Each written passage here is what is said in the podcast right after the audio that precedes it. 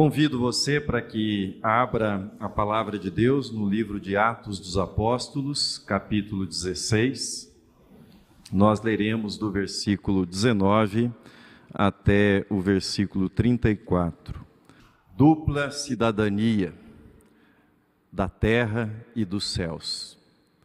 Com essa série de mensagens que nós iniciamos hoje, queremos examinar o grande desafio de conectar valores que são valores da nossa cidadania celestial com a nossa cidadania terrena, com a nossa cidadania terrestre.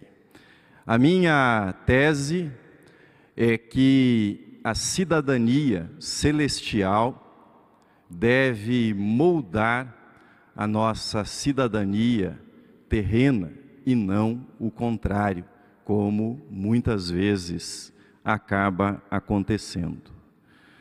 Poucos na história tiveram o dom de reivindicar com tanta força e lucidez a sua condição de cidadão dos céus e por meio dessa cidadania celestial moldar a cidadania terrena. Poucos tiveram tanta lucidez e força como o pastor batista Martin Luther King. Eu gravei no meu canal Mapa Centrante alguns trechos de sermões que são muito apropriados, sermões proferidos por Luther King, que são muito apropriados para os tempos que nós vivemos mas não gravei as cartas escritas por ele da prisão no Alabama. Ficarão ou ficará gravado pelo menos um trecho na mensagem de hoje. São verdadeiros tratados sobre a cidadania celestial exercida com toda a dignidade exercida com toda beleza, exercida com toda plenitude na terra. As cartas escritas da prisão. Ouça esse pequeno trecho de uma das cartas que ele escreveu da prisão. Abro aspas. Houve um tempo em que a igreja era bastante poderosa no tempo em que os primeiros cristãos regozijavam-se por serem considerados dignos de ter sofrido por aquilo em que acreditavam. Naqueles dias, a igreja não era apenas um termômetro que registrava as ideias e princípios da opinião pública, não. A igreja era um termostato que transformava os costumes da sociedade. Quando os primeiros cristãos entravam em uma cidade, as pessoas no poder ficavam transtornadas e imediatamente buscavam condenar os cristãos por serem perturbadores da paz e forasteiros agitadores. Mas os cristãos prosseguiam com a convicção de que eram uma colônia do céu na terra que deviam obediência a Deus e não ao homem. Pequenos em número, eram grandes em compromisso. Fecho aspas. Quero convidá-lo, quero convidá-la a olhar comigo a prisão de Paulo e Silas, no texto que nós lemos, e a olhá-la sob a ótica deste exercício da dupla cidadania do cristão. Veja comigo quais eram os compromissos deles. Veja comigo, nesta manhã, quais eram as armas, as armas que eles portavam para que pudessem enfrentar as injustiças que sofriam naquele momento na vida deles. Quais eram as armas de Paulo e Silas? Atos 16, 25. Por volta da meia-noite, Paulo e Silas oravam e cantavam louvores a Deus, e os demais companheiros de prisão escutavam. Porque somos cidadãos dos céus, vivendo na terra, nós podemos e devemos contrariar a lógica da retribuição do mal com o mal. Paulo e Silas adentraram aquela noite sob o manto da injustiça, da crueldade, da violência, da arbitrariedade, do sofrimento. Mas a violência que eles haviam sofrido não feria apenas o corpo. Aliás, a violência contra o corpo é sempre uma violência que vai além do corpo. É uma violência que agride a alma, que esmaga a autoestima, que estilhaça, que arrebenta com as emoções. Por isso, o primeiro limite de proteção é sempre o limite da integridade física, porque quando esse limite é transposto, outros danos são produzidos que perduram muitas vezes além da integridade física que foi violada. Quando a alma é golpeada, como nesse caso, é natural que se instale aquele ciclo de amargura, de ressentimento, de dor, e é instintivo que o ser humano queira retribuir o mal com o mal quando trabalha somente no limite da cidadania terrena. Mas veja comigo as armas com que lutam os cidadãos dos céus na terra. Armas que foram empunhadas por Paulo e Silas com muita destreza naquela ocasião. Armas que faziam com que eles fossem não apenas um termômetro, mas que eles funcionassem como termostato da sociedade em que viviam. As armas dos cidadãos dos céus na terra. Primeira arma, a arma do cidadão do céu na terra é o poder de Deus. É essa arma com a qual nós contamos e com a qual nós lutamos. Como é que eles expressavam a presença do poder de Deus na vida deles, cantando e entoando louvores, quando estavam no fundo daquela prisão, confiando que Deus poderia e Deus haveria de agir e Deus faria um grande milagre na vida deles. Eles confiavam no Deus, o Deus que abre caminho onde não há caminho, o Deus que aponta uma saída quando nós não encontramos mais saída, o Deus que abriu o caminho para o povo de Israel sair do Egito abriu caminho para que eles pudessem atravessar o mar quando eles não viam caminho. O Deus que derrubou as muralhas de Jericó para que eles pudessem entrar. E naquela noite eles experimentaram o poder de Deus rompendo os grilhões que os aprisionavam ali, abrindo as portas daquela prisão de modo extraordinário, miraculoso. Mas todas, Todas essas experiências lembradas e mencionadas são pequenas, diante do maior milagre feito por Deus e que é fundamento da nossa fé.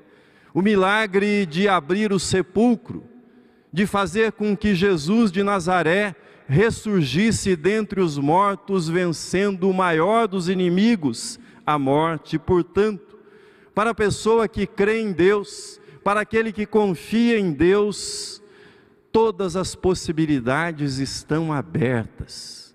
Todas as possibilidades estão sempre abertas e haverá um caminho. Haverá sempre uma saída quando nós não vislumbramos saída, quando nós não vislumbramos caminho. Mas na Bíblia, Deus não abre somente o mar, Deus não abre somente as portas das prisões ou dos sepulcros. Na Bíblia, Deus é aquele que faz, pelo seu poder, o milagre de abrir corações, para que recebam a Sua palavra, para que creiam nele. É o que nós chamamos de milagre da conversão, milagre do novo nascimento pelo poder de Deus. A passagem de Atos nos diz que Deus abriu o coração de Lídia, no texto anterior a esse que nós lemos, e abriu o coração do carcereiro, para que ele recebesse a palavra de Deus, assim como todos da sua casa. Quem sabe? Quem sabe este seja o milagre que você precise nesta manhã o milagre da abertura do seu coração para que você receba a palavra de Deus. Ou se você já recebeu, mas o seu coração está ressentido, que Deus toque o seu coração, para que o seu coração se abra, para que você creia no poder de Deus, no poder restaurador de Deus. Mas há outro milagre lindo nesse texto, extraordinário, que aparece nos versículos 33 e 34. Naquela mesma hora da noite, cuidando deles, diz a respeito do carcereiro: lavou-lhes os vergões dos açoites. A seguir foi ele batizado e todos os seus. Então, levando-os para a sua própria casa, lhes pôs à mesa e com todos os seus manifestava grande alegria por terem crido em Deus. Quando o poder de Deus se manifesta na vida do cristão, quando o poder de Deus é a arma nas mãos do cidadão dos céus, quando esse poder de Deus está presente, quando o amor de Deus é praticado, esse milagre, o milagre da reconciliação, o milagre do cuidado, o milagre da cicatrização das feridas que nós infligimos uns aos outros, esse milagre acontece também. O poder de Deus se manifesta também como um poder que cura, como um poder de comunhão, como um poder de restauração, como um poder de reconciliação entre aqueles que estavam numa posição de inimizade, de conflito o nosso país precisa enxergar esse tipo de milagre na vida da igreja. Precisa. Nós precisamos desse milagre, o milagre da reconciliação. Nós testemunhamos que nos convertemos ao Evangelho de Jesus não somente quando aprendemos a lavar os pés uns dos outros, mas quando nós somos tocados por Deus para ajudar a curar as feridas que nós abrimos uns nos outros pelas nossas palavras, pelas nossas atitudes. O poder de Deus se manifesta na cura, na cicatrização das feridas que infligimos uns aos outros porque o poder de Deus está comigo, eu creio que prisões serão abertas, corações ficarão livres de mágoas, livres do desespero, feridas serão saradas e banquetes de amizade e fraternidade serão celebrados, madrugada adentro, por mais escura, por mais Difícil que seja o dia, que seja a noite, por maiores que sejam as injustiças sofridas, o cristão, esse cidadão do reino dos céus, pode confiar e pode entoar um hino de louvor ao seu Deus, porque Deus está presente, porque o poder de Deus está presente na sua vida. Mas há uma segunda arma Há uma segunda arma que os cidadãos dos céus podem utilizar, que se manifesta nessa cidadania dos céus, e essa arma se chama amor. Não somente eu posso crer que Deus é um Deus que manifesta o seu poder, fazendo os milagres que foram mencionados, que foram feitos, mas porque eu sou um cidadão, do, um cidadão dos céus, na terra, eu posso amar. E porque Deus está comigo, porque Deus está com você, você pode, apesar das injustiças, você pode amar, porque o amor de Deus está no seu coração. Talvez você não esteja tão familiarizado com a história desse episódio bíblico envolvendo Paulo e Silas. Recordo para você. Houve um grande terremoto eles ficaram livres dos grilhões, as portas da prisão se abriram e o carcereiro entrou em desespero, diz o texto. Tomou da sua espada para se suicidar. E aqui eu faço um, um parênteses. Qual é o parênteses que eu faço? Você sabia que o suicídio é a segunda causa de morte entre os jovens no nosso país? Só fica atrás dos acidentes de trânsito. A segunda causa de morte entre os jovens no nosso país. A cada 45 minutos, uma pessoa comete suicídio no nosso país. Como pastor, eu já tive a triste, a triste oportunidade, experiência de oficiar no sepultamento de pessoas que se suicidaram. Como dói. Como dói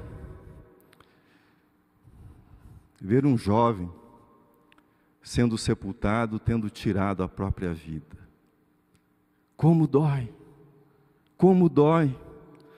E dentre as causas que levam as pessoas a tirar a vida, os especialistas dizem depressão, desesperança, desamor, desamparo, desemprego e desespero. Como dói. Como é triste ver alguém tirar a própria vida. Como é triste quando isso acontece. Uma palavra para você que me ouve: se isso passa pela sua cabeça, procure ajuda. Seja ajuda espiritual, seja ajuda terapêutica, procure ajuda. Procure ajuda. Não deixe essa ideia crescer no seu coração, procure ajuda, a vida é dom de Deus.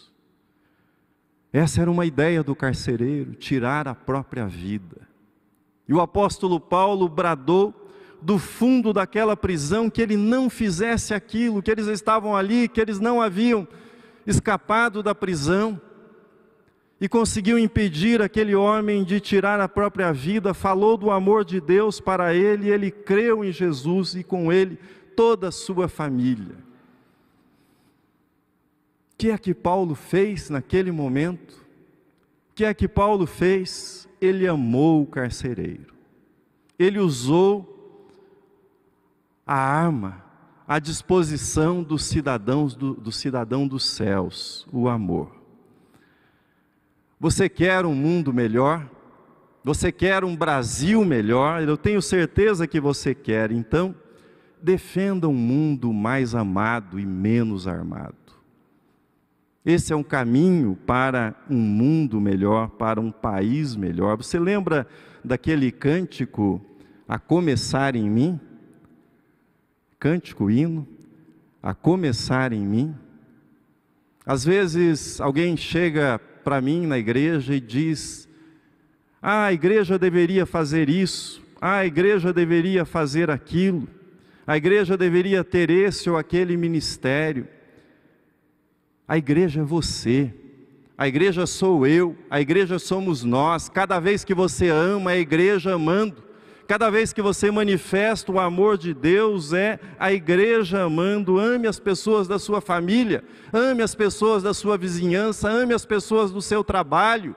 Ame, você é a igreja, mas ame também aqueles que foram colocados estruturalmente na posição de adversários, na posição e na condição de inimigos para você.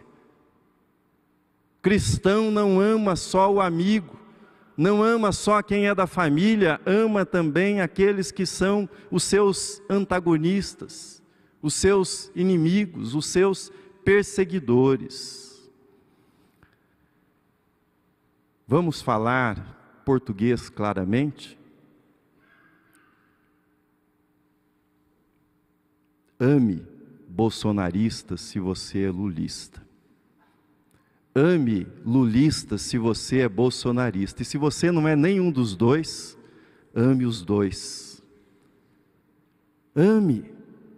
Ame aqueles que estão numa posição diferente da sua ideologicamente.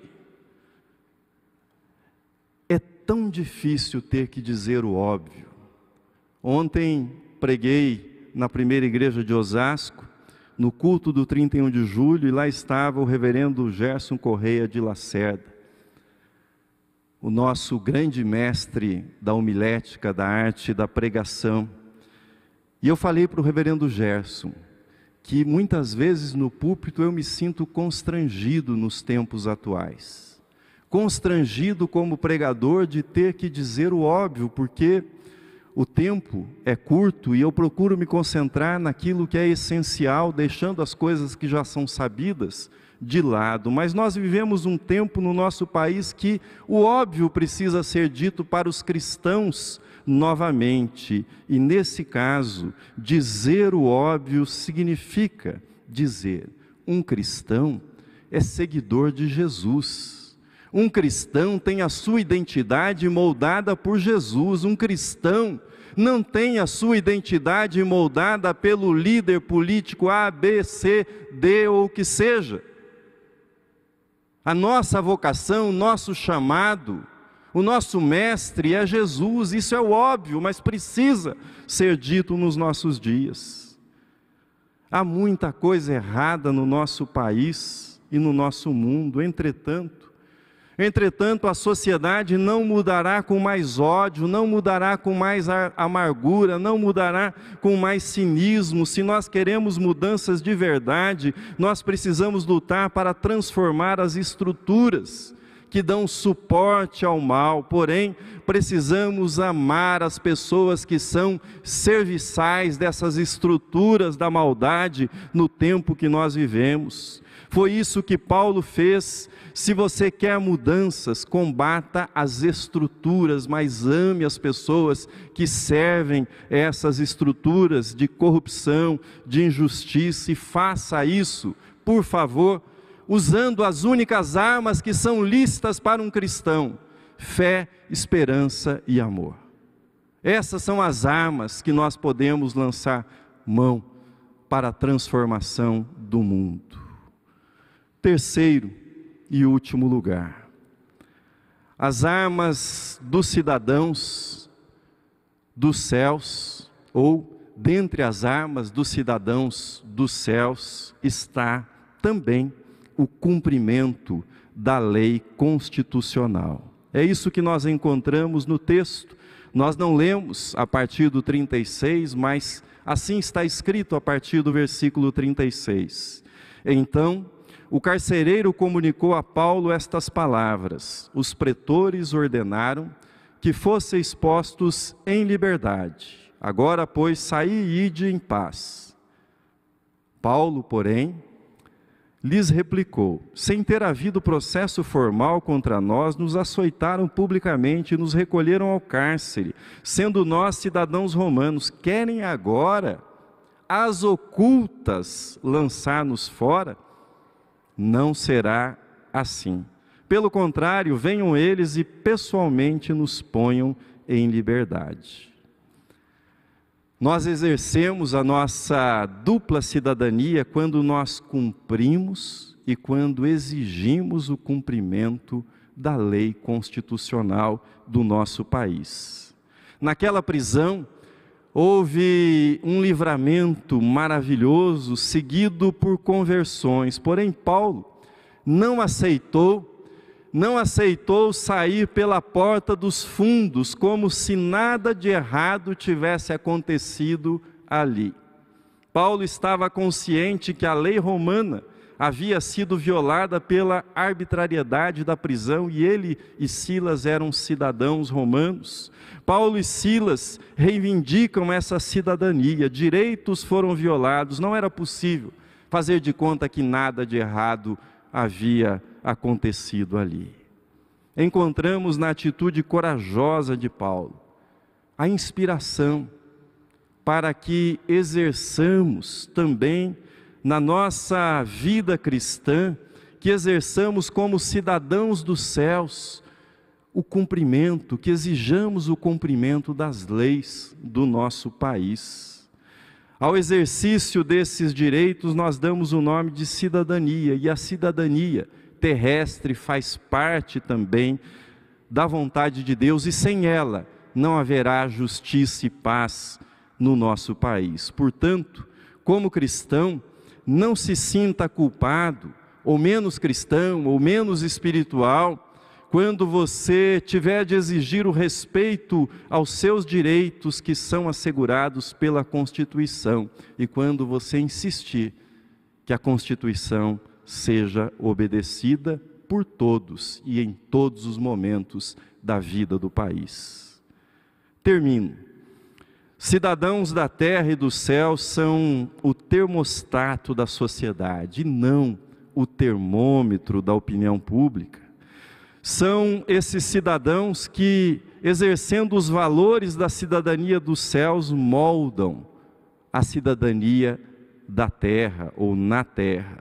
As nossas armas para um Brasil melhor são a coragem para exigir que as leis sejam cumpridas e cumpridas por todos, do menor ao maior no nosso país. As nossas armas também Dentre elas está a confiança no poder de Deus, que nos socorre quando nós somos vítimas de abusos e arbitrariedades. E por fim, dentre essas armas está o amor de Deus. O amor de Deus a todos, inimigos e amigos.